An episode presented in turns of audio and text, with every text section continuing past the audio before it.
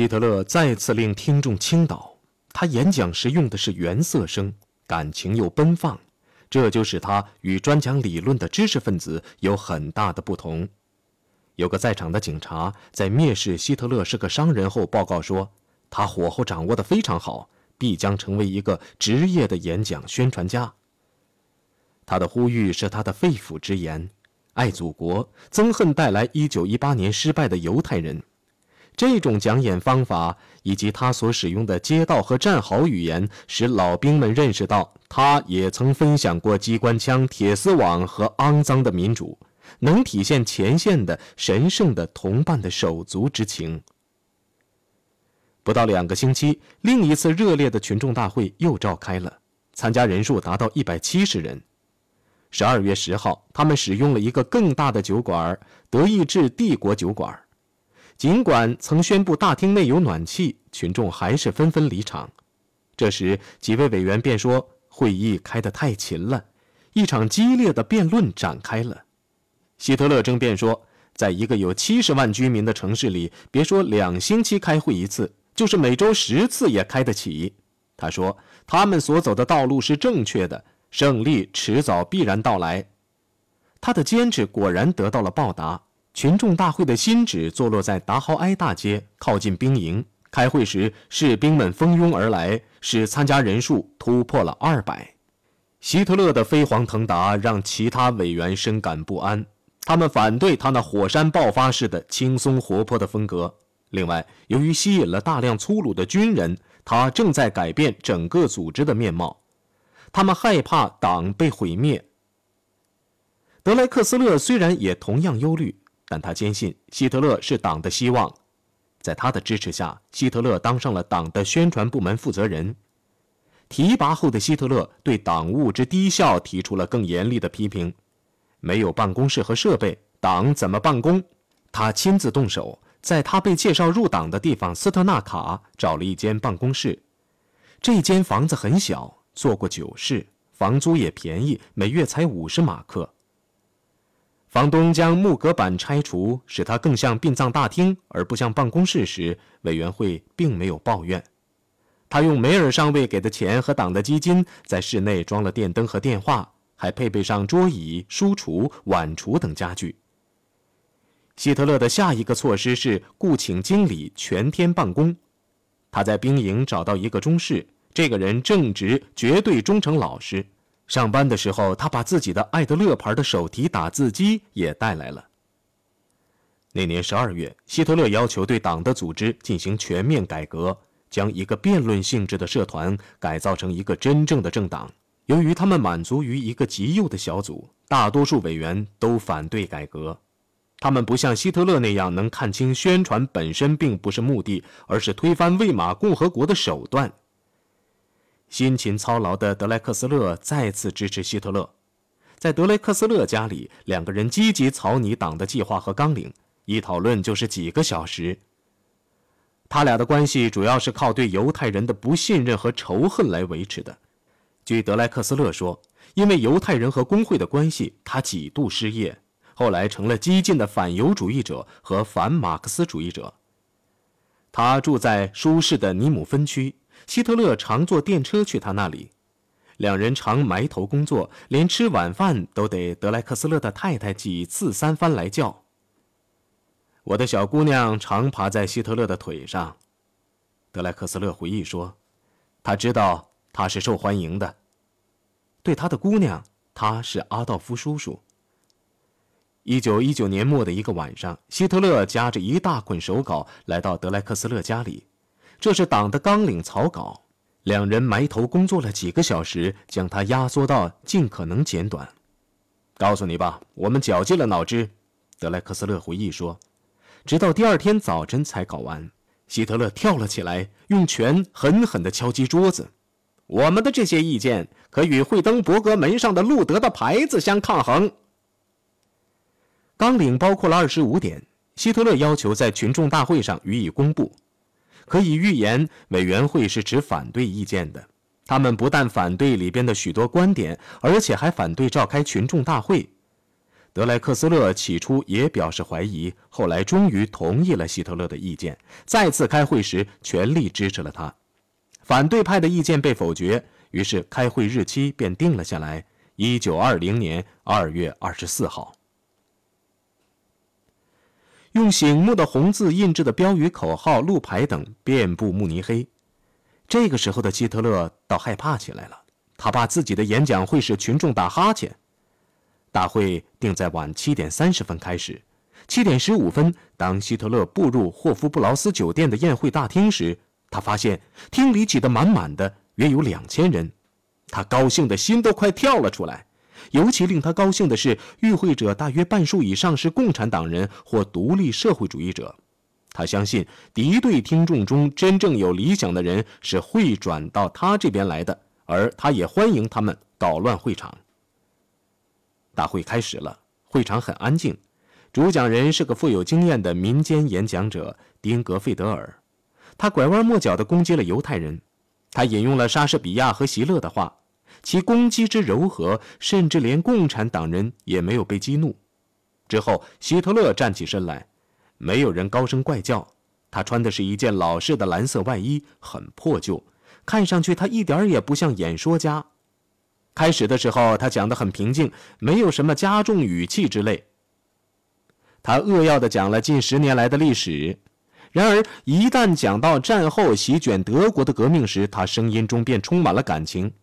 他打着手势，眼睛放射出光芒，愤怒的喊声从大厅的每个角落传来，啤酒瓶在空中飞舞。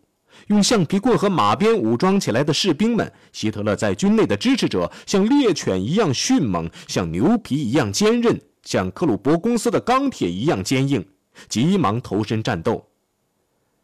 捣乱者被逐出门外，厅内的秩序有所恢复，但讥笑的喊声仍不断。希特勒在恢复演讲，喊声并没有令他目瞪口呆。在曼纳海姆的经历使他习惯了这类捣乱，而他似乎还从里面吸取了力量。他的精神还有他的话，令听众感到温暖。听众开始鼓掌了，掌声淹没了怪叫声。他严厉谴责当局正在成吨成吨地印制纸币，指责社会民主党人只会迫害小市民。如果不幸汉梅尔伯格或伊西多尔巴赫这样的小市民，又有什么办法呢？这句反犹的行话一出，支持者与反对者的喊声几乎旗鼓相当。但是，当他把攻击矛头转向东方犹太人时，掌声便淹没了喊叫声。不少人在喊“打倒犹太人”。由于不习惯于在如此众多的听众面前演讲，他的声音时高时低。但即使他经验不足，也引起了人们的兴趣。他的真情深深地打动了一个叫汉斯·弗兰克的年仅二十岁的学法律的学生。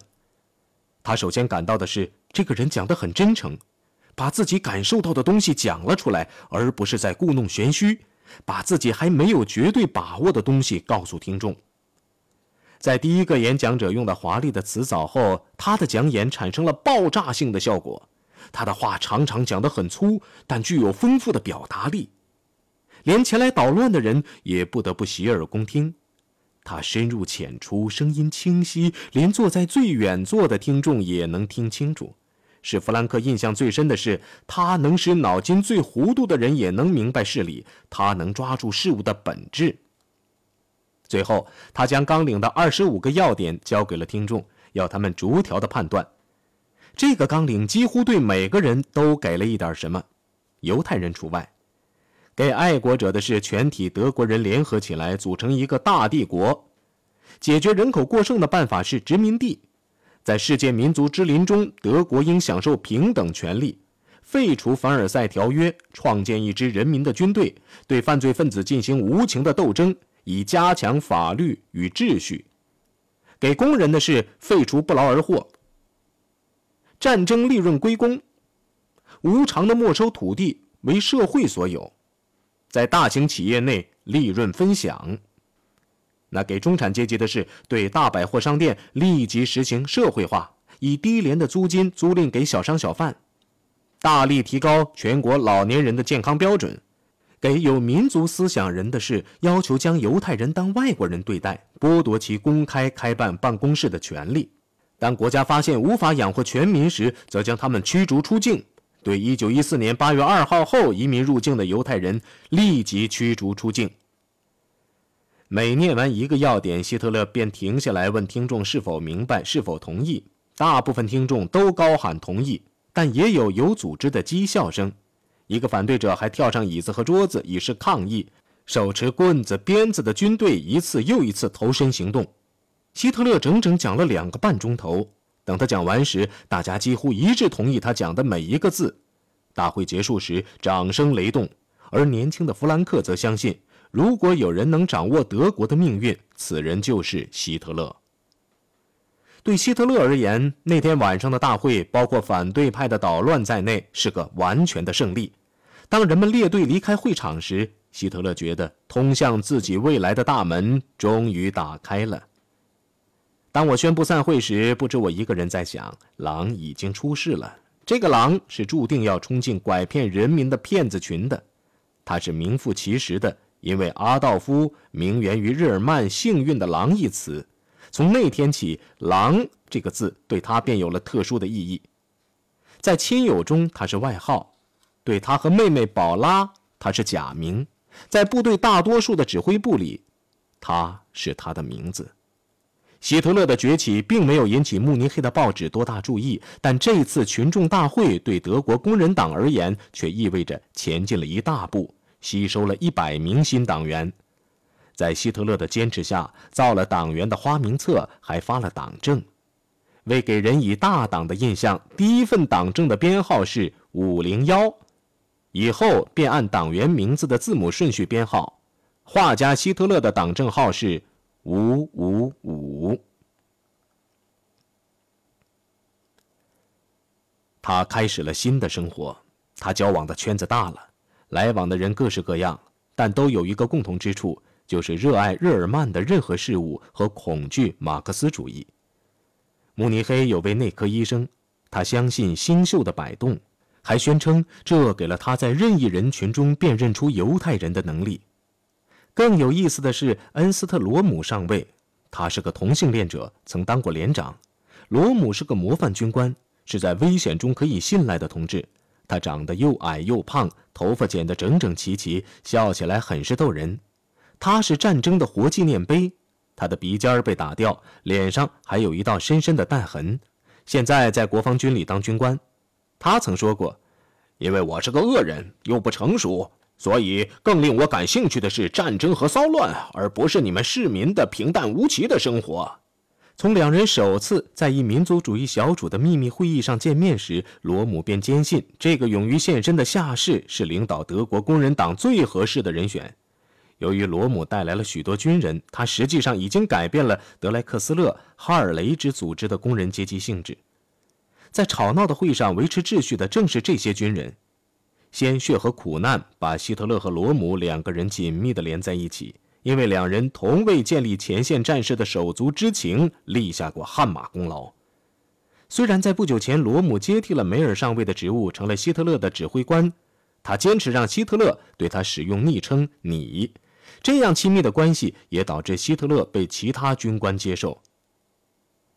希特勒与作家底特律希·埃卡特的关系更加亲密无间。埃卡特曾经说过：“新一代的政治领袖必须有能力承受机枪的咆哮声。我宁愿要一只微不足道的猴子，只要他能对赤色分子做出辛辣的回答，并在群众向一群学问高深的教授扔桌子腿时不逃跑就行。另外，此人应该是个光棍儿，这样我们便能吸引妇女。尽管两人年龄有差距，背景又不相同，他们结成了好友，并不只是政治上的相识。”两人都是波西米亚人，能讲下层社会的语言。两人都是民族主义者，都憎恨犹太人。埃卡特认为，凡娶日耳曼女人为妻的犹太人都应监禁三年，如再执迷不悟继续犯罪，则予以处决。埃卡特是个浪漫的革命家，善于进行咖啡馆争论的大师。他多愁善感，冷眼看待人生，是个真心实意的江湖术士，常出现于舞台。如果有机会演讲，不管是在家中、在街头，还是在咖啡馆，他都津津乐道，讲得非常出色。他吸毒成瘾，又是个酒鬼，他的庸俗是由其社会背景的痕迹使然的。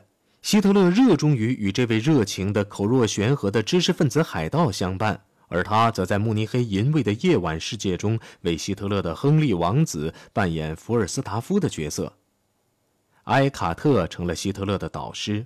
他给了希特勒一件军大衣，改正他的语法，带他逛高级的饭馆和咖啡馆，并将他介绍给名人文士。两人常在一起谈论音乐、文学、艺术和政治，一谈就是几个钟头。与这位粗暴的作家的关系，在希特勒身上留下了难以磨灭的痕迹。霍夫布劳群众集会后几个星期，两人同往柏林冒了一次险。卢德维兹将军率领的精锐自由兵团被魏玛社会主义政府下令解散后，不但没有解散，反而开赴首都，占领了柏林，并安插了自己的总理大臣，由一个名叫卡普的普通官员担任。